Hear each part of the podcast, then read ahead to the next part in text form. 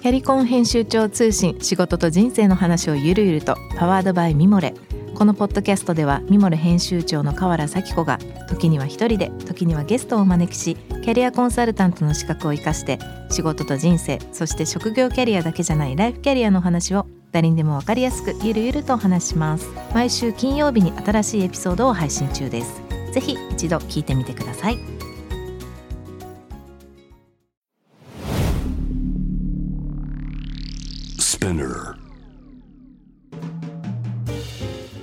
ナビゲーター中道大輔です。Vision to the Future with Forbes Japan このポッドキャストは物、こと、人の魅力を引き出すことで日本のカルチャーの価値を再定義し世界と共有するコミュニティプログラムです。ショートコンテンツ Vision to the Future Stories と題して毎週水曜日、金曜日、日曜日に Forbes Japan よりピックアップしたニュースをお届けしております。今日ご紹介するトピックはですね、えー、つい先日9月の2日にえー、アップされました新 iPhone を買わないが67%国内の iPhone14 の郊外意欲調査という記事です。まあ今多分日本は世界の中でも特に iPhone の普及普及率が高いと思うんですけどもなんとですねこの iPhone まあ、先日、今月中にね、発表、発売が予想されるということで、えその調査がされたようなんですけども、まなんと、まあ70%、弱の人が買わないと。まあ、この、まあ、iPhone 買う、買わない、これはね、まあ、どちらでもいいんですけども、あのー、ここまで広がった iPhone、まあ、Apple ですよね、まあ、だいぶ身近になったと思いますけれども、結局、いつか来るのかなっていう感じ、何かというと、やっぱりこうみんなが持ってるようになると、普及をしすぎると、こう少し勢いが落ちるというか、あとは、まあ、普及するためには結構発表を繰り返すというか、何度もこの同じような商品をどんどんどんどんローンチしてきたと思うんですけど、まあ、みんな分かってきたんだと。あのまあ、あんまり、こんなね、いくつかポイントの中であのコメントされてますけど、まあ、次のモデルを待つとか、もしくは新モデルよりも型落ち iPhone 狙うとか、まああるんですけど、まあこれってあの、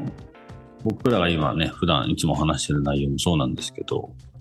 こう、どういう成長、どういうポジションやっていくか、それとすごいリンクしてんじゃないかなと。なので、まあこの、日本ではね、先ほど一番上に伝えた通り、iPhone の普及率はかなり高い。つまりはその他と一緒でもあんまり気にならないというか、いうところが変わってくるのかなっていう、ちょっとそこに興味がありましたね。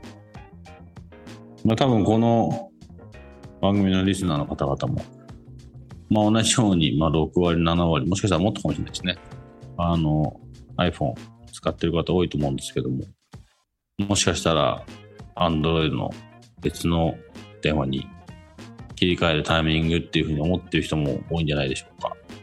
僕はね、とはいえまだ、あの、ちょっとそちらの違う方には手をつけてられない、つけられないかなと思うんですけど、皆さんはどうでしょうか？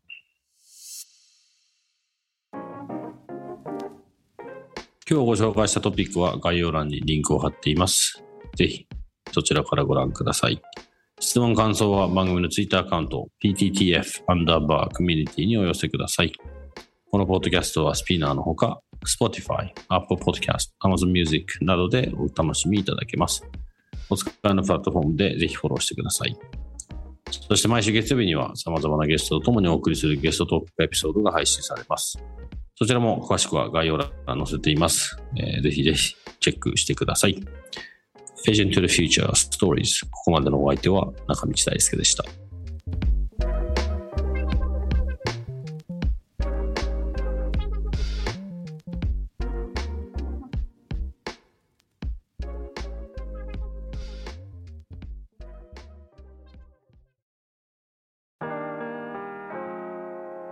美容家の神崎恵と編集者の大森洋子でお届けする雑談ポッドキャスト「ウォンと私のお名前なんての?」